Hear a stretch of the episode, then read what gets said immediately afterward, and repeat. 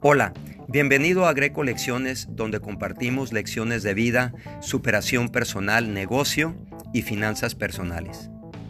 Si no te alcanza el dinero a final del mes o no tienes lo que deseas en tu vida, en esta lección número 31 comparto cómo hacer un presupuesto nuevo para el próximo año con 14 pasos prácticos. Soy Greco y por más de 35 años le he ayudado a miles de personas internacionalmente a iniciar su propio negocio y mejorar sus finanzas personales. Ahora te comparto unos pasos para poner en práctica un plan de presupuesto sólido que te garantiza tener el control del flujo de tu dinero. De lo contrario, el fracaso es seguro, como a muchas personas le ha pasado.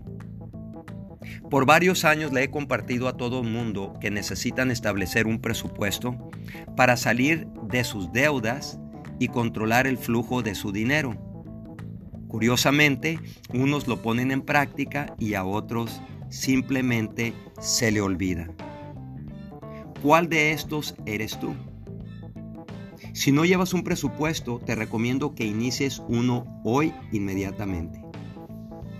Ahora, cuando ahorras, siempre recomiendo que el gasto número uno sea ahorrar el 10% de lo que ganas, porque de otra manera no vas a ahorrar.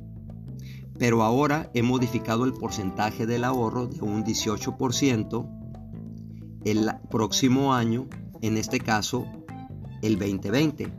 El 3% es para gastar en ti mismo y le llamo el gasto de ricos. Así te puedes comprar lo que deseas comprarte sin remordimiento de conciencia. El 5% para emergencias y el 10% para invertir para tu futuro, o sea, tu jubilación y puedas vivir dignamente. Recuerda que un presupuesto es para controlar el flujo de tu dinero y no para gastarlo como lo vienes haciendo y luego aparte se desaparece el dinero. Fíjate bien, todo gran plan financiero comienza con un presupuesto sólido. Si estás tratando de pagar cuentas o ahorrar para unas vacaciones de ensueño, un presupuesto es el primer paso para hacer realidad tus metas financieras y eso era lo que yo siempre hacía. Y le digo a todo el mundo que yo siempre he tenido lo que he querido no en el momento que lo quise, porque tuve que esperar para tener el dinero y no endeudarme. Ahora, un buen presupuesto te previene en preocuparte por el dinero y te ayuda a enfocar en lo importante en tu vida, tu familia, tu productividad, en tu trabajo y negocio. Sigue estos nuevos pasos que le enseñé a una persona para configurar un presupuesto realista que te lleve a donde deseas ir o desees tener. Te recuerdo que presupuestar es estresante, muy estresante. Es algo que ocurre cada mes y era lo que me pasaba a mí, me preocupaba. Ahora te voy a decir qué hacer en su lugar. Aquí están los pasos. Número uno, págate primero. Es la única manera que vas a empezar a ahorrar. El ahorro es la semilla para tener la libertad financiera y poder invertir en un futuro y tener activos. Pregúntate, a tu edad, ¿qué cantidad tienes ahorrado? ¿O por qué no has ahorrado? Es una tragedia si no has ahorrado, así que empieza hoy mismo. Número 2. Ve a tu banco para asegurarte de no mezclar el dinero Así que abre una cuenta nueva de ahorro diferente. Yo le llamo la cuenta de captura de riqueza y se ahorra el 3%. Esto es algo nuevo que estoy enseñando hoy en día. Número 3.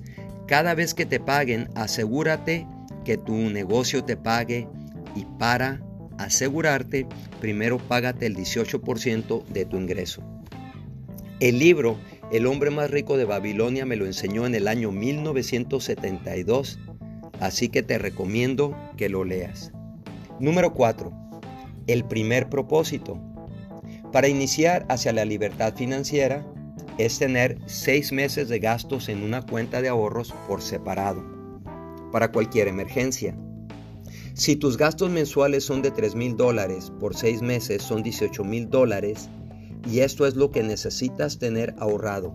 Y recuerda que es para cualquier emergencia que te ocurra. El segundo propósito es tener 12 meses ahorrados, o sea, 36 mil dólares, y luego 24 mil 24 mil meses, que serían 72 mil dólares ahorrados. Cuando comparto esto me preguntan, ¿cuál es el propósito de hacerlo de esta manera? Es bien simple.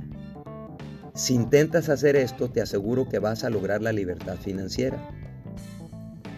Una pregunta, ¿sabes lo que es la libertad financiera?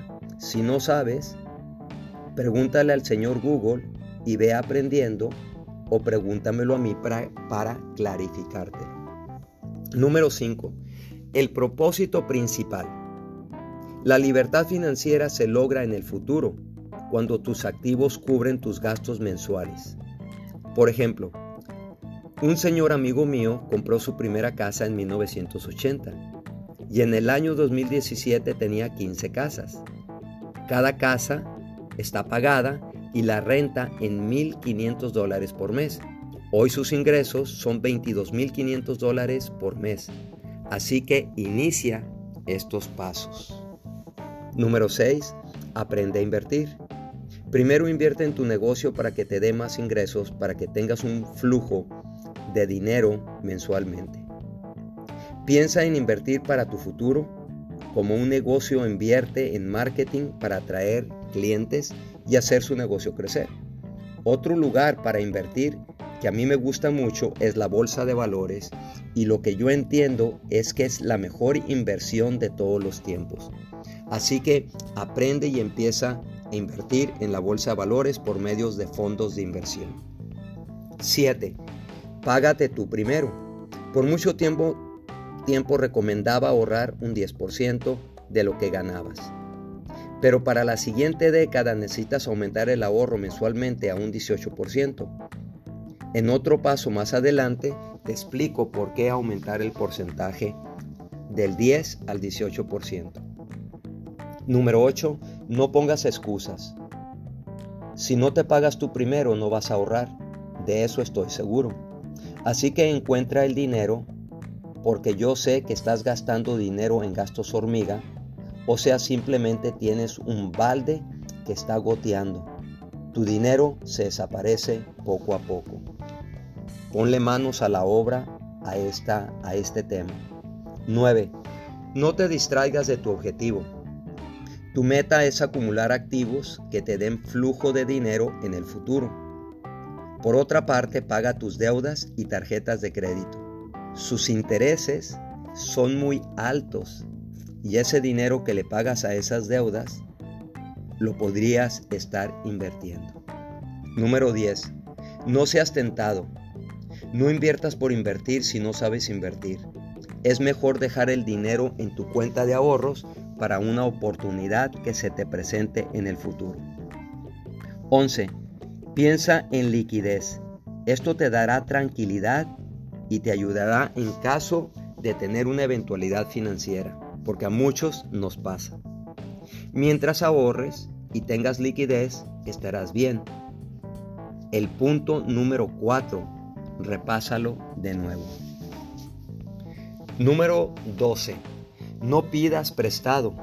Empieza a autofinanciarte. ¿Cómo es esto? Me preguntan. Por ejemplo, de tus ahorros te haces préstamos y le pagas el interés del 6% a esa cuenta de ahorros en vez de que se la pagues al banco. Te darás cuenta que siempre vas a ir teniendo más dinero y un mejor estilo de vida. Yo sé que no crees, pero inténtalo. 13. Una cuenta de riqueza de vida. Fíjate qué importante es esta cuenta abres otra cuenta de ahorro y le pagas el 3% del 18% de ahorro. Este 3% es para vivir como rico y gratis, o sea, para comprar cosas que te gustan comprar, como ropa, restaurantes, viajes, etc. Y para que no te sientas mal al gastar tu dinero. O sea, es para gastar el dinero libremente y sin culpa. Este 3% es una nueva versión para ahorrar y recompensarte por el trabajo que estás haciendo con tu negocio mensualmente. Y finalmente el número 14. Siempre invierte en ti primero. Para poder generar más ingresos necesitas invertir en dos cosas.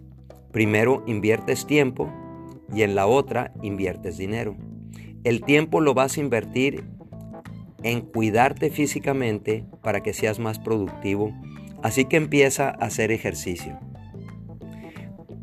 Parte del dinero que ganas, inviértelo para educarte por medio de cursos que aporten nueva información para tu negocio y por otra parte, autoeducarte por medio de Google y YouTube. Sobre finanzas personales. Ah, y te recomiendo mi libro, Compre 10 millones porque ya no se puede vivir con uno. Y finalmente te invito a que visites nuestra página www.grecolecciones.com. Cualquier duda, contáctame. Y recuerda que tú puedes tener éxito.